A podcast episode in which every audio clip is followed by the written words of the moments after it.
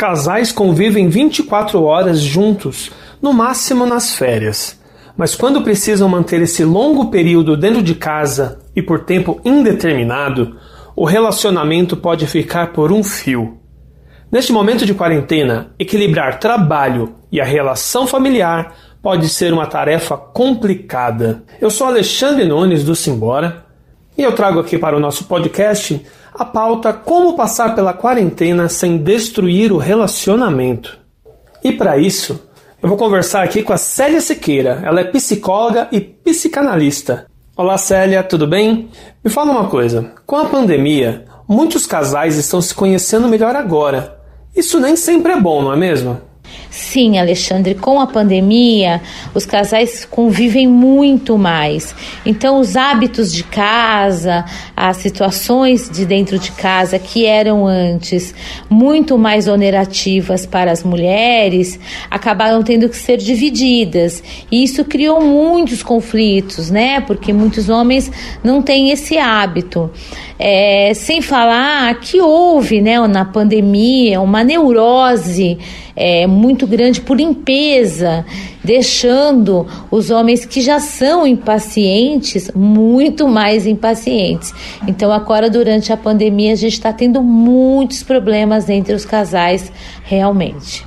E você tem recebido queixas de seus pacientes nesse sentido? Muitos dos meus pacientes, Alexandre, eles fazem terapia. Eu não faço terapia de casal, faço terapia paciente a paciente. Mas acabou acontecendo, né, sem querer é, por conta do, da, da esposa, do marido estar em casa, os dois juntos no mesmo ambiente, e a gente está fazendo terapia por videochamada, a gente tem entrado na discussão do casal.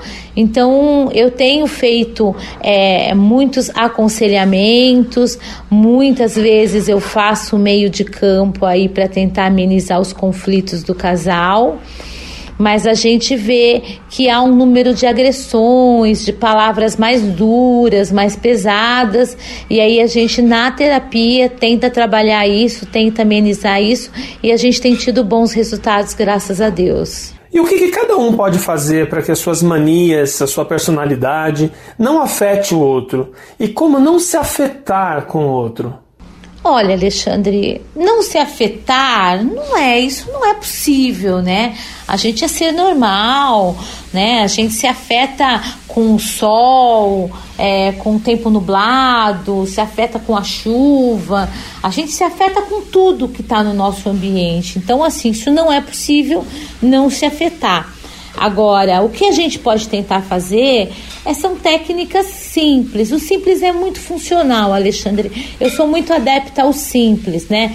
Então, a gente tentar conversar, criar tarefas, dividir as tarefas e colar na geladeira. Olha, você vai fazer o almoço. Ah, então eu vou limpar a cozinha. Ah, então você vai fazer é, o café da tarde. Ah, tá. Então procurar também é, lá no seu trabalho, você saía da sua mesa para tomar um cafezinho, para fumar o seu cigarro. Então, em casa, tentar tomar um cafezinho aí via home office com os amigos, na sua cozinha, tentar fazer também junto com a esposa uma participação maior para que ela veja também o quanto você trabalha. E que você também reconheça o quanto ela trabalha mas o mais importante e o que menos tem acontecido é que as pessoas não estão seguindo horário. Então, o que, que acontece? Algumas pessoas dormem até mais tarde, começam o, o, o trabalho mais tarde, mas ficam até 9, 10 da noite. Então, assim, perdem todo dia e aí eles ficam muito exaustos. E isso tem sido aí um dos grandes problemas da pandemia, é a falta de horário, a falta de agenda. O clima, vamos imaginar assim, já está muito pesado e o divórcio já está na pauta. O que, que o casal pode ainda fazer para evitar? Olha, Alexandre, o divórcio está em pauta, né? É, é um teste se você for religioso, você vai dizer que é um teste de Deus, é um teste da natureza. É, se o seu amor tiver que vencer, ele vai ter que vencer essa pandemia junto com todo mundo, tá? Porque se você tem um casamento baseado no diálogo, você vai vencer a pandemia, vai vencer, vai passar por tudo isso. Agora, se o seu casamento não é baseado num diálogo, aí realmente não vai ter como, aí as pessoas realmente vão acabar é, se divorciando. A tendência e a previsão que a gente tem para o final de 2020 é pelo menos de 40% da população entrando com pedidos de divórcio. Quer dizer, um número bem alto aí. Não são números que foram dados por mim, essas pesquisas já foram colocadas aí na internet. Você pode até conferir, mas assim, a tendência são até números maiores.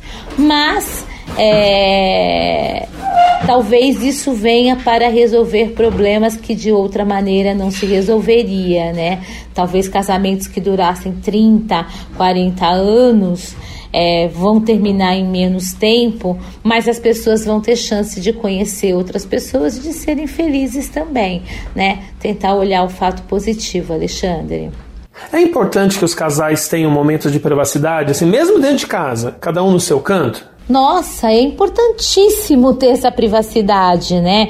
O importante é que o casal, um trabalhe na cozinha, o outro trabalhe no quarto. É importante que o casal procure é, parar nos intervalos, almoçar junto, procurar fazer as refeições juntos. É importante que ela, né? Eu falo dela, da mulher, que a mulher é um pouco mais é, persuasiva nesse ponto, que ela respeite o tempo dele, os horários dele, se combinou fazer as coisas naquele horário, ela espere, não fique cobrando, afinal, esposa não é mãe, é só esposa, precisa diferenciar isso, e é muito importante que cada um tenha um momento seu próprio de lazer, ler um livro, é, praticar algum exercício num aparelho, fazer alguma caminhada aí que seja no condomínio, se mora em casa, mas é importante que cada um realmente faça esse processo de, de autoajuda,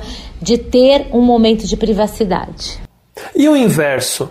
As atividades em conjunto, elas são importantes para o casal? Acho que todo casal que faz tudo, que faz coisas em conjunto é bom, né? Isso é amor, né? Você faz em conjunto porque você gosta, porque você ama, né? Só que sabendo que cada um é um indivíduo, né? Então a gente tem indivíduos. Então, assim, toda vez que você puder fazer alguma coisa com quem você ama, você está só representando o amor, né? Então é importante sim que se faça atividades em conjuntos e atividades é, individuais. Nossa, foram dicas valiosíssimas. Assim, se alguém precisar de ajuda, como te contactar, Célia? Olha, é, eu faço terapia há 29 anos, né? Já vinha é, há dois anos e meio fazendo terapia por Skype, né? E por videochamada no mundo, em Portugal, na Flórida, no Japão, é, em vários lugares, na Suíça, eu tenho pacientes na Suíça, brasileiros, então a gente já vinha fazendo esse trabalho. Quando começou a pandemia, a gente não foi assim tão pego de surpresa, porque a gente já vinha nesse trabalho via internet. O que a pessoa precisa fazer é entrar nas minhas redes sociais, né? Que eu vou mandar para você. E aí, através das minhas redes sociais, a gente conversar, ver qual é o problema dessa pessoa, marcar a terapia e a gente tentar trabalhar. A terapia é uma conversa necessária. O terapeuta não é amigo do paciente, ele não passa a mão na cabeça, ele mostra os defeitos, ele mostra os problemas e juntos nós buscamos uma solução. Então, hoje o terapeuta, ele é extremamente importante. Aliás, Alexandre, a profissão, ela cresceu cerca de 70% com essa pandemia, porque um dos médicos mais importantes, fora os nossos guerreiros que estão aí tratando todas as pessoas com é, esse vírus, essa doença, a gente tem os outros guerreiros, que somos nós, os psicólogos, os psicanalistas, porque há muita gente surtando. Eu falo com as pessoas, Alexandre, e as pessoas falam comigo chorando, elas choram, elas entram em compulsão, elas têm surtos de pânico. Então a gente está tendo muito mais surtos, uma pandemia emocional muito maior do que até o coronavírus. Fica aí a nossa dica de que você procure um profissional, que você tenha afinidade, que se dê bem com você e que principalmente fale a sua língua, né? Que fale a língua que você precisa aí. Sária, muito obrigado pelos esclarecimentos. Acho que fica a dica aí para muitos casais que não aguentam mais olhar um para a cara do outro, mas tem que saber conviver, não é mesmo? Muito obrigado aí por essas dicas para gente. Eu agradeço muito a você pela entrevista. Espero que eu tenha ajudado, né, é, você e as pessoas que, que vão ler essa matéria. E o mais importante é que a gente mantenha a sanidade emocional e mental, tá? porque ela tá matando mais que o vírus, né? Porque aí ela tá matando casamento, tá matando amizade, relacionamentos de família tá bom? Fica aí essa minha fala, um grande abraço, um beijo para você. Obrigado pela, pelo carinho e pelo respeito. Mais podcasts como este você encontra no site da Rádio Conectados, radioconectados.com.br ou no seu aplicativo de podcast favorito.